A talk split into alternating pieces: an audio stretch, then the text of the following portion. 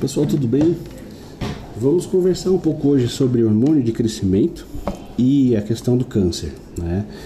É um assunto que desperta bastante interesse, bastante dúvida na maioria das pessoas. Afinal de contas, o, o GH ele causa ou não causa câncer? Né? Então, para responder essa pergunta, a gente vai voltar um pouquinho lá em como que o hormônio é produzido, como que ele funciona e por que surgiu esse tipo de associação do uso do GH com o desenvolvimento de neoplasias e câncer. O, o câncer ele é uma célula com uma alteração metabólica que proporciona a ela uma multiplicação celular desenfreada, como se fosse um coelho, sabe, coelho. Hora que você vê tem dois, você piscou já tem 10, você piscou de novo já tem 50 e assim vai. Então, o câncer é mais ou menos dessa maneira. E por que, que ele consegue se multiplicar tão rápido no nosso corpo? Né? No nosso, o nosso organismo ele produz alguns hormônios, um, os fatores de crescimento, e o IGF-1, que é o fator de crescimento semelhante à insulina, ele também acaba tendo um papel importante na manutenção, manutenção, não disse desenvolvimento, manutenção do câncer, tá? Claro, o IGF-1 ele tem o potencial de estimular os receptores na membrana celular, informando para a célula bloquear o mecanismo de morte celular programado, que é a apoptose. Então ele fala para a célula não morrer. É mais ou menos como se o teu organismo chegasse lá e tentasse matar o câncer, dar porrada no câncer, dar porrada no câncer. A hora que o câncer está quase morrendo, o IGF-1 vai lá e fala: Não, não, não, não, vem cá, vem cá, você é gente boa, eu vou cuidar de você. E aí recupera a célula e ela começa a se multiplicar novamente. E o IGF-1 é um dos metabólitos, é estimulado pela somatropina, que é o hormônio de crescimento.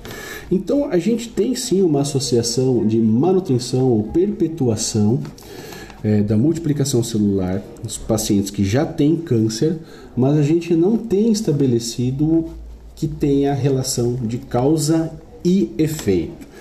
Aí as pessoas me perguntam o seguinte, Gustavo, tá, mas eu tenho histórico familiar positivo, forte, mãe teve câncer de mama, minha tia teve câncer de mama, minha bisavó teve câncer de mama.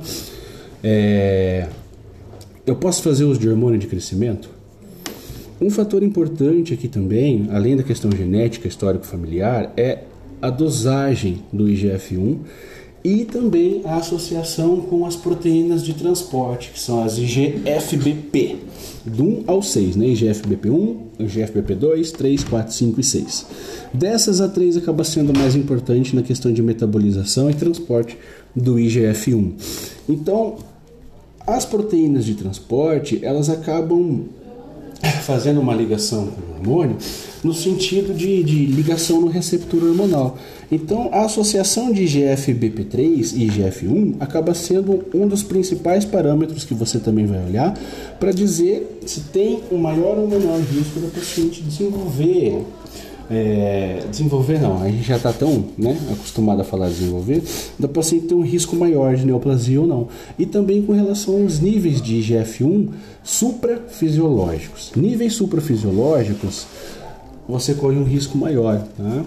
Você tem geralmente um, um range, uma variação que é considerada normal, dependendo da faixa etária de cada pessoa e do sexo de cada pessoa.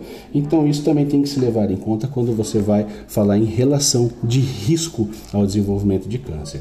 Então, para resumir a parafernália toda, GH não causa câncer.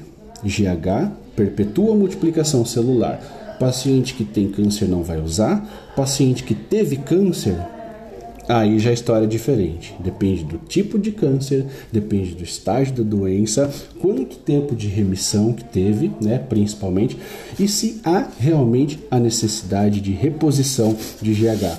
Porque o hormônio de crescimento ele é importante, a IGF-1 é importante para manutenção da massa magra, manutenção de massa óssea, fortalecimento muscular, articular e também a gente sabe que com os anos o paciente masculino, feminino, vai perdendo massa magra e isso acaba sendo muito importante também manter níveis de GF1 adequados, uma vez que ele é um dos grandes responsáveis também pela questão de memória e manutenção de massa muscular.